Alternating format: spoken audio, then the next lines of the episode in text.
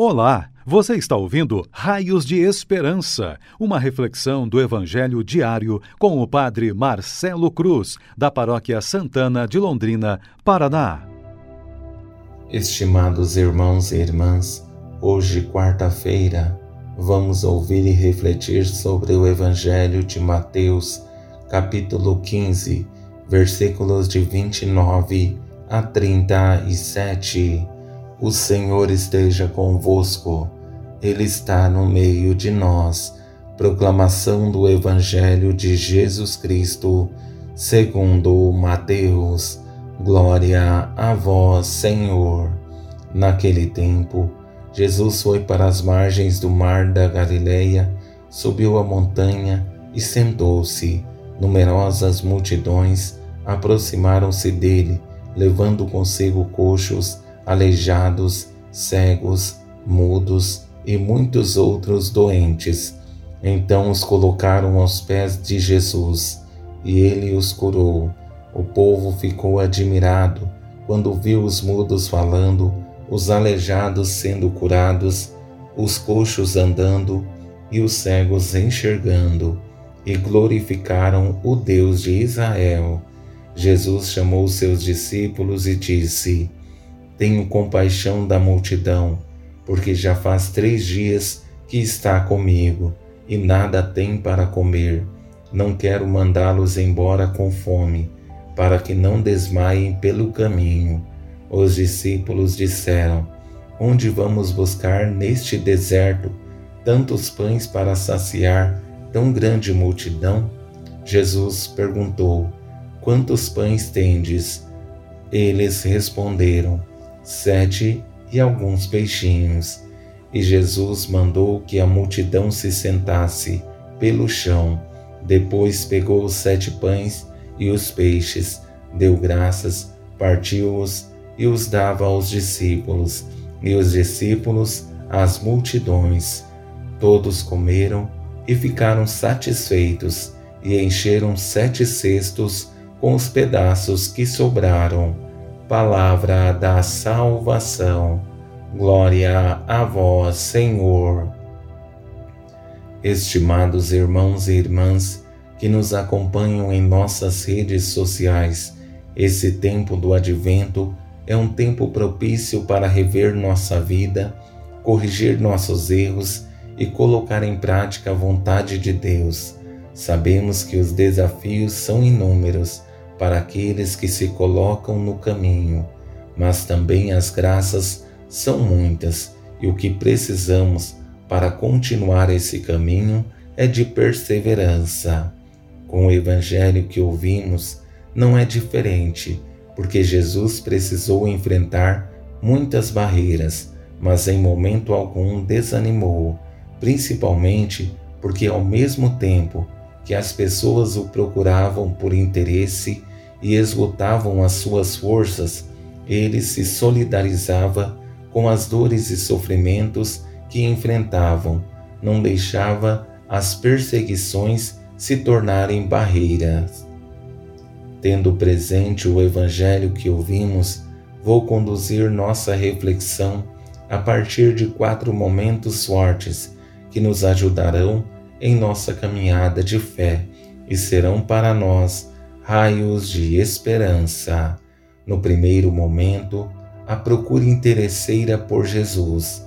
No segundo, a cura que gera admiração. No terceiro, a sensibilidade com a necessidade do povo. E no quarto, o milagre como consequência da oferta realizada. Nesse primeiro momento, vemos a procura interesseira daqueles que estavam precisando de cura.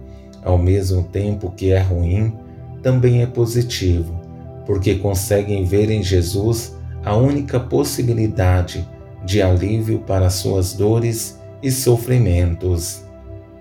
Numerosas multidões aproximaram-se dele, levando consigo coxos, aleijados, cegos, mudos e muitos outros doentes então os colocaram aos pés de Jesus. Sabemos que essa busca era interesseira, mas não temos condições de dimensionar a dor e o sofrimento das pessoas. Isso nos tira o direito de julgar, porque a enfermidade não causava somente dor e sofrimento, mas também exclusão. Recobrar a saúde era o meio de voltar à vida social. Com as curas realizadas por Jesus, causa uma espécie de admiração acompanhada de surpresa, porque era inconcebível uma pessoa conseguir fazer o bem para as pessoas, porque essas curas só podem ser atribuídas a Deus. O povo ficou admirado quando viu os mudos falando, os aleijados sendo curados, os coxos andando e os cegos enxergando, e glorificaram o Deus de Israel. O gesto de dar glória a Deus nada mais é que um reconhecimento da ação divina nesse homem, mas isso também deveria causar em nós alguma surpresa, porque esse não era o, o sentimento esperado. E chegamos ao terceiro momento, que é o mais belo em Jesus. Ele se sensibiliza com a necessidade do povo que o acompanha Diante disso, expressa seus sentimentos da seguinte forma: Tenho compaixão da multidão, porque já faz três dias que está comigo e nada tem para comer. Não quero mandá-los embora com fome, para que não desmaiem pelo caminho. Ao mesmo tempo que devolve a dignidade às pessoas, quer que elas estejam bem, e o alimento é uma necessidade básica. Todos precisam suprir suas necessidades fisiológicas. Por isso, expõe seus sentimentos aos discípulos. E chegamos ao quarto momento, que é a resposta que Jesus esperava dos discípulos, a oferta que é necessária para que o milagre aconteça.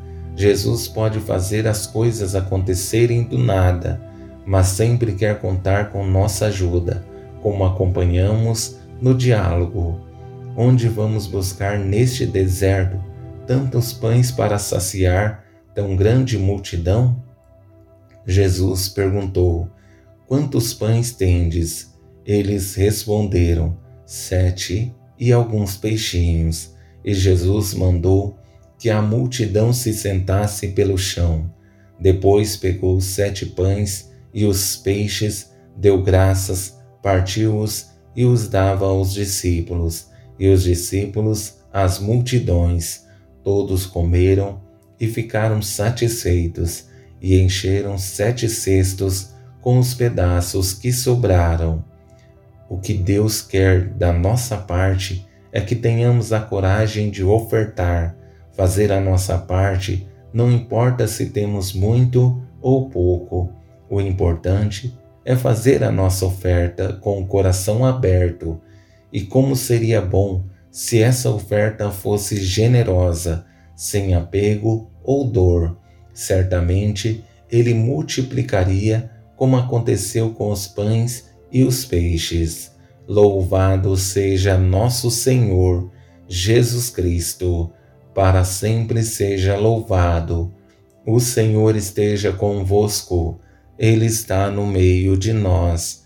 Abençoe-vos, Deus Todo-Poderoso, Pai, Filho e Espírito Santo. Amém.